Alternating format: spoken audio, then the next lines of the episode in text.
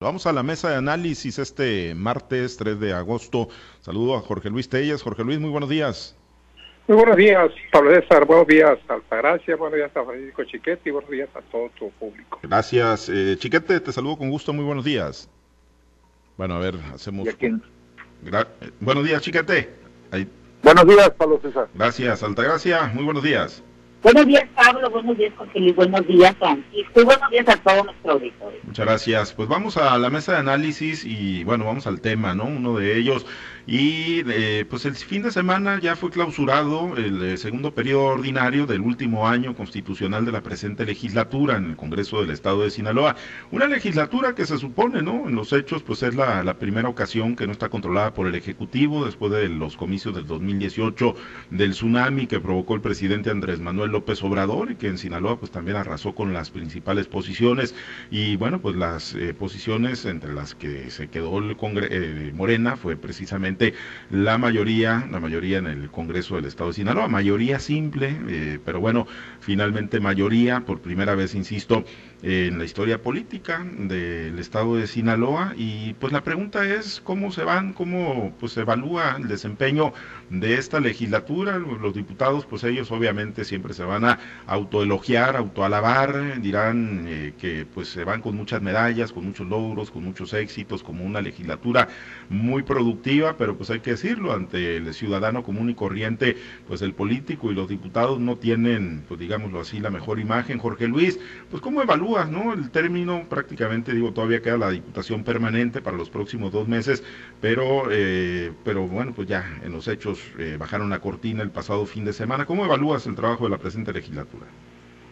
Pues mira, antes de entrar a la evaluación, yo quisiera puntualizar esto de que este, llamaste mayoría simple de Morena. Pues sí, mayoría simple, ¿no? Porque ningún partido puede tener más de 24 diputados de acuerdo a la Constitución y la mayoría calificada pues son, son 27. Pero con las trampas que surgen de los pues la verdad es que Morena llegó en muchas ocasiones a rebasar incluso la mayoría calificada cuando se sumaban los, diputados de, que quedaron en la fracción del Partido del Trabajo y los que quedaron en la fracción del Partido de Encuentro Social. En esta ocasión, esta legislatura que viene, se repite la misma historia. Morena tiene 20 diputados, pero solo el PAS, solo el PAS tiene 22, tiene 8. Y ya esto les da 28, 28 diputados lo que lo que les da lo, lo, que les da en automático la mayoría calificada si los acuerdos se mantienen y si no se pelean ahí Rubén Rocha y, y el Malesio Ojeda, Morena tendrá una mayoría calificada sin ningún problema para hacer lo que le venga en gana en la legislatura que viene, que es la número 74. El que hay división de poderes cuando el gobernador es de otro partido y no es del partido del que tiene la mayoría en el Congreso de Estado, pues no hay ninguna gracia, ¿no? Gracia y gracia y aplausos eh, habría si, si hubiera división de poderes cuando la, cuando los, los diputados que son del Congreso y el gobernador son de son del mismo partido. Ahí se había gracia porque entonces estaríamos diciendo que realmente los diputados están no están obedeciendo los llamados del jefe de ejecutivo que sería el líder del mismo partido. Entonces, sí hubo división de poderes en esta legislatura 63, pero ¿por qué? Bueno, pues porque el gobernador Chino Ordaz, eh, del PRI, y la mayoría del Congreso eh, era de Morena y sus aliados. Ahí sí hubo mayoría.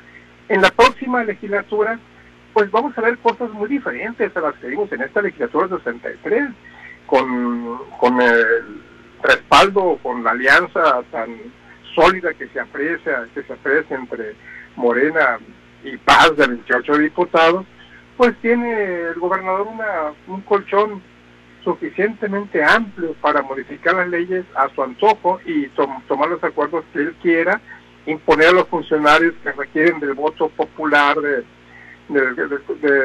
que forman parte del Ejecutivo, pero que requieren el voto del, Congreso, pues también va a ser tarea fácil. Es que un circo, nombrar, por ejemplo, a la directora del, Instituto Sinaloense de las Mujeres. ¿Por qué? Porque el Congreso le rechazó, le rechazó una y otra vez la terna, la propuesta presentada por el gobernador. Entonces, ahora sí, ahora sí vamos a tener un comportamiento diferente. Si hubo división de poderes en esta legislatura, fue por eso precisamente, porque el gobernador y diputados obedecían a diferentes partidos. Ahora no, son del mismo partido y lo más lógico es que las cosas vuelvan a ser como siempre, que la legislatura esté sometida al dominio del Poder Ejecutivo. Efectivamente, ¿no? Ya eh, en el caso de la próxima legislatura y del próximo gobierno, pues ahí sí, ¿no? Digo, esperemos que no, es el escenario ideal, que no haya subordinación, pero bueno, pues obviamente al haber ganado también el Ejecutivo Estatal y tener la mayoría morena, pues lo más seguro es que pues volvamos, ¿no? A esa eh, subordinación de, de, las mayorías parlamentarias al poder del Ejecutivo Estatal, chiquete. Y en el caso de la legislatura que se va, que pues ya prácticamente bajó la cortina el fin de semana, por ser la primera emanada de la izquierda, realmente de la izquierda, pues ¿qué, qué le queda a Sinaloa y qué le queda pues a quienes vienen impulsando la, la pues agenda de, de, la izquierda mexicana desde hace muchos años? ¿El tema de los matrimonios igualitarios será lo más significativo de esa agenda en específico? Yo creo que sí. La agenda realmente de la izquierda solo está representada en esto. La verdad es que la legislatura fue muy poco productiva.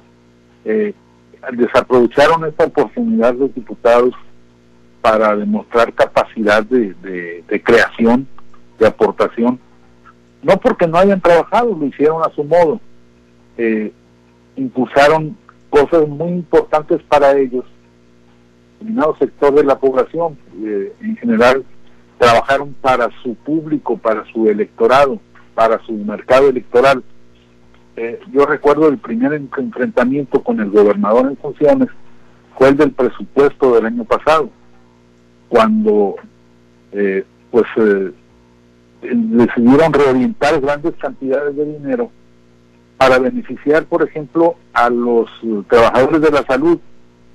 El gobierno federal les advirtió que era innecesario, que estaban desviando recursos importantes del Estado porque esa tarea de basificación de los trabajadores de la salud ya la tenía contemplada el propio gobierno federal. Pero ellos se aferraron y dijeron que no, que era como ellos decían. Y bueno, tenían efectivamente la mayoría y tenían la posibilidad de decidirlo.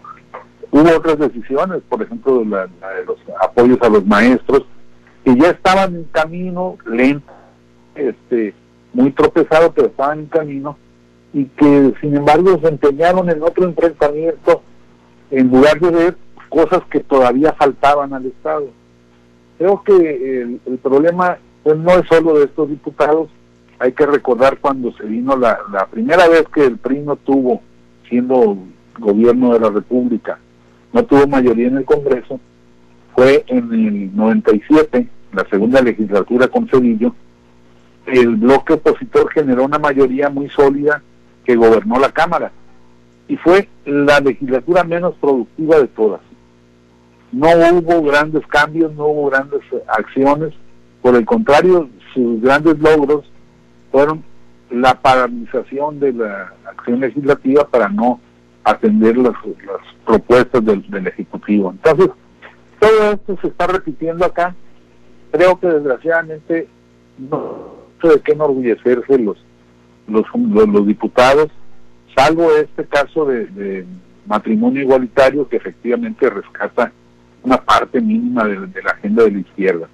Vamos a ver qué pasa en la siguiente legislatura, como dice Jorge Luis, pero ahí está el ejemplo. La legislatura federal, la Cámara de Diputados, el Senado, son del mismo partido, de Morena, el mismo partido que el Ejecutivo, y bueno, pues están a, atendiendo a lo que diga el presidente legislando sin moverle ni una coma a, a las propuestas que hace López Obrador, como él mismo dijo.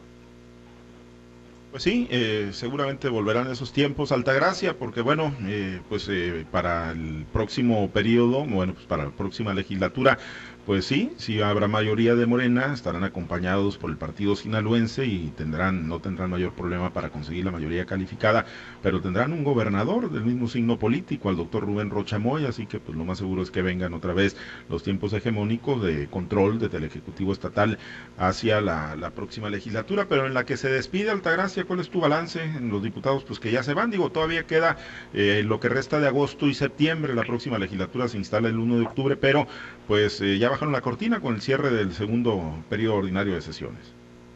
Esta legislatura estuvo marcada por, tiene muchos matices, ¿no? La primera que se dio desde el inicio, desde que aperturaron sus curules, fue pues una gran eh, desconocimiento de lo que son las tareas eh, legislativas dentro del Congreso del Estado.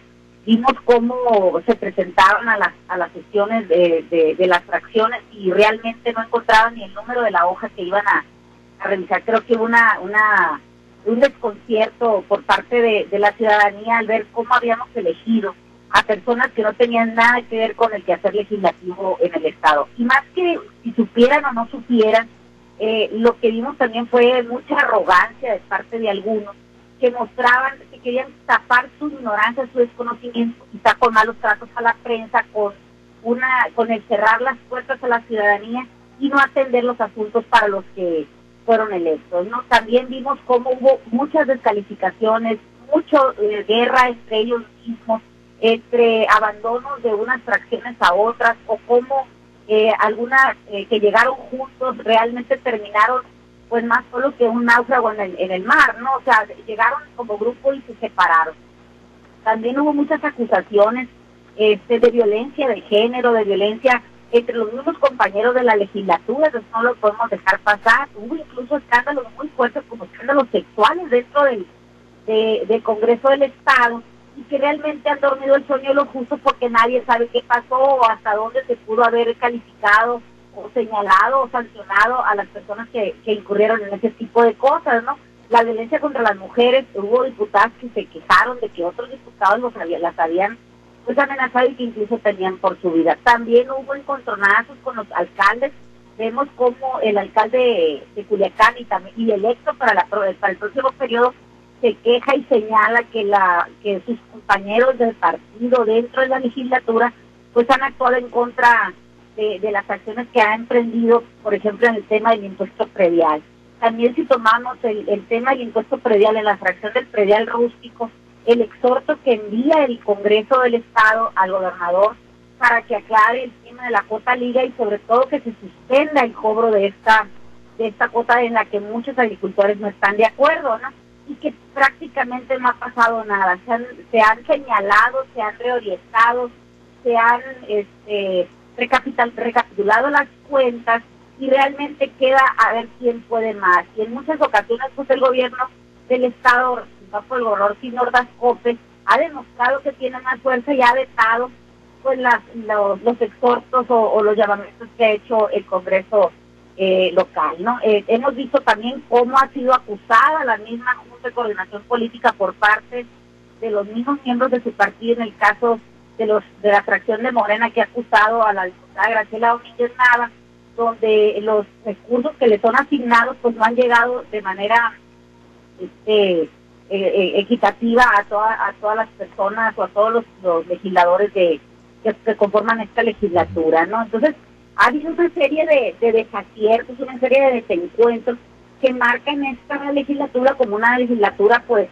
que primero que nada desorientada y también una legislatura que ha sido de, marcada por el alto grado de encontronazos que ha habido entre ellos y hacia afuera, no nada más con, el, con, con los entes políticos, incluso con la misma ciudadanía. Creo que se anotaron pues un éxito en el tema de los matrimonios igualitarios porque era algo que demandaba la sociedad de sus temas, una materia que ha venido enarbolando a la izquierda y que el que, aunque hubo pues de, algunos desatinos con algunas eh, partes de la sociedad, bueno, pues la mayoría de las personas que estaban pugnando por este, porque se aprobara esta ley, salió también otra ley que, que también causó este pues algunos eh, desencuentros con alguna parte de la sociedad fue la ley de la protección animal. Recordemos que, que, que Sinaloa es uno de los, de los estados que todavía eh, al inicio de esta legislatura no tenían esa ley aprobada y que hoy al final de la legislatura pues se ha se está, se está tratando de modificarla por el tema de la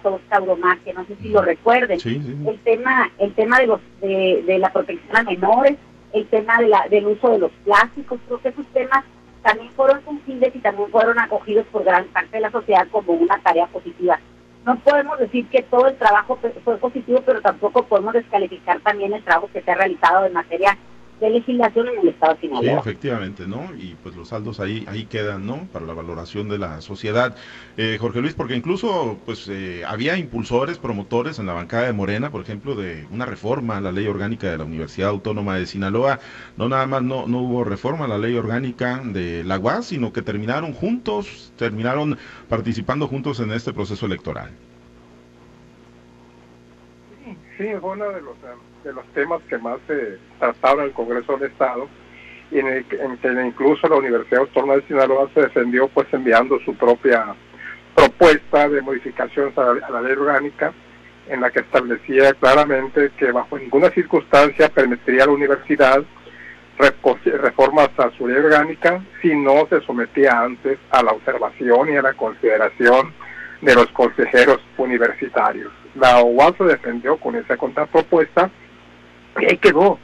Hubo cuatro o cinco reformas, eh, iniciativas de reformas a la ley orgánica de la UAS, todas ellas con un punto en común, modificar el proceso de selección de rector de la UAS y proponiendo inclusive que se regresara a los tiempos de antaño, cuando era la comunidad universitaria, a través del voto universal, libre y secreto, la que elegía a su rector, no a través de un consejo universitario como como se está desde el que llegó Víctor Antonio Corrales Burgueño a la rectoría, porque hay que recordar que Héctor Menecio Cuen todavía se eligió con la ley vieja, es decir, Cuen llegó con el voto de estudiantes y, trabajadores y maestros, así llegó a la rectoría de la UAS. Fue una de las cosas que no, que no caminaron, pareció por momentos que se crispaba, se crispaba la situación ahí y que podía darse, pero no, es, difícilmente se una una reforma a la ley orgánica de la UAS. Y yo le agregaría, lo que a lo que decía Altagracia, del que más que soberbia, lo que se veía una actitud revanchista de un odio acumulado durante años en, el, que la izquierda se sintió aplastada pues por la hegemonía del Partido de Revolución Institucional y era una cobranza de todas, todas. Y efectivamente desde, desde la aprobación del primer presupuesto que eso que analizaba la nueva legislatura, pues desde ahí se comenzó a ver, aunque después ya con el tiempo las eh, tranquilizaron un poco las cosas, se llegaron a acuerdos y en realidad lo, de los presupuestos quedó prácticamente reducido a una cuestión de forma y no de fondo. Con esta legislatura eh, sí hay muchos, muchísimos, muchísimos temas pendientes que se van a ver ahora desde un punto de vista totalmente diferente. Ahora el PAS unido a, Morena, más algunos otros partidos que posiblemente se van a ir también, como el caso del diputado del Partido del Trabajo, van a sumar quizás hasta 30, hasta 30 diputados en esta legislatura, lo que, lo que repito, pues le va a dar al gobernador Rocha una amplia, un amplio colchón, una amplia capacidad de maniobra para manejar las cosas en el poder legislativo. Esto comienza el día primero, primero de octubre, el gobierno comienza el 1 de noviembre, siempre la legislatura se instala un, mes antes, eh, se instala el, primero de octubre y vamos a ver, ya por ahí se perfila quién podría ser el presidente de la de la COPO, ya han salido quiénes van a ser los coordinadores de algunas fracciones parlamentarias y pues esto está avanzando. Va a ser interesante ver cómo se maneja la nueva legislatura, pero pues yo te pronosticaría desde hoy que se vuelve al sometimiento al Poder Ejecutivo indiscutiblemente. Indudablemente, ahí coincidimos totalmente, ¿no? De que pues volveremos al Poder Hegemónico ahí que, el, el, titular del Ejecutivo tiene sobre el Poder Legislativo y lo que pues en este periodo se observó como una, pues digámoslo así, real separación de poderes en Sinaloa entre el Legislativo y el Ejecutivo, pues va a quedar en nada seguramente para la próxima legislatura. Algunos diputados van a repetir, ¿no? Lograron su reelección en el Congreso del Estado y van a permanecer para la próxima legislatura. Chiquete, y en temas de fiscalización, eh, pues fue buena la actuación o quedaron a deber también, que es una de las facultades que tiene ahí el Poder Legislativo, Chiquete. Pues yo creo que en, en, este tema fue más el ruido que las nueces.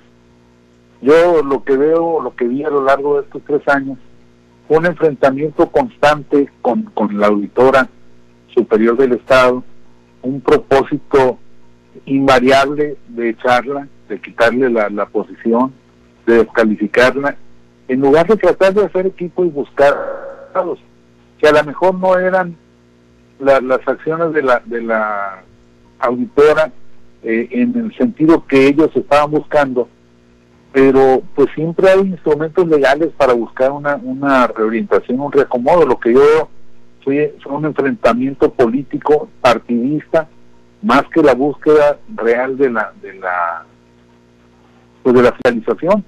Hay situaciones en los municipios de, de Mazatlán, de Los Mochis, de, Culiacán, que no fueron revisadas a fondo, por el contrario, simplemente se les ha dado trámite sin mayor problema, aunque hay enfrentamientos políticos con los personajes de, que encabezaron estas, estas alcaldías y que en el caso de Mazatlán y Culiacán van a repetir.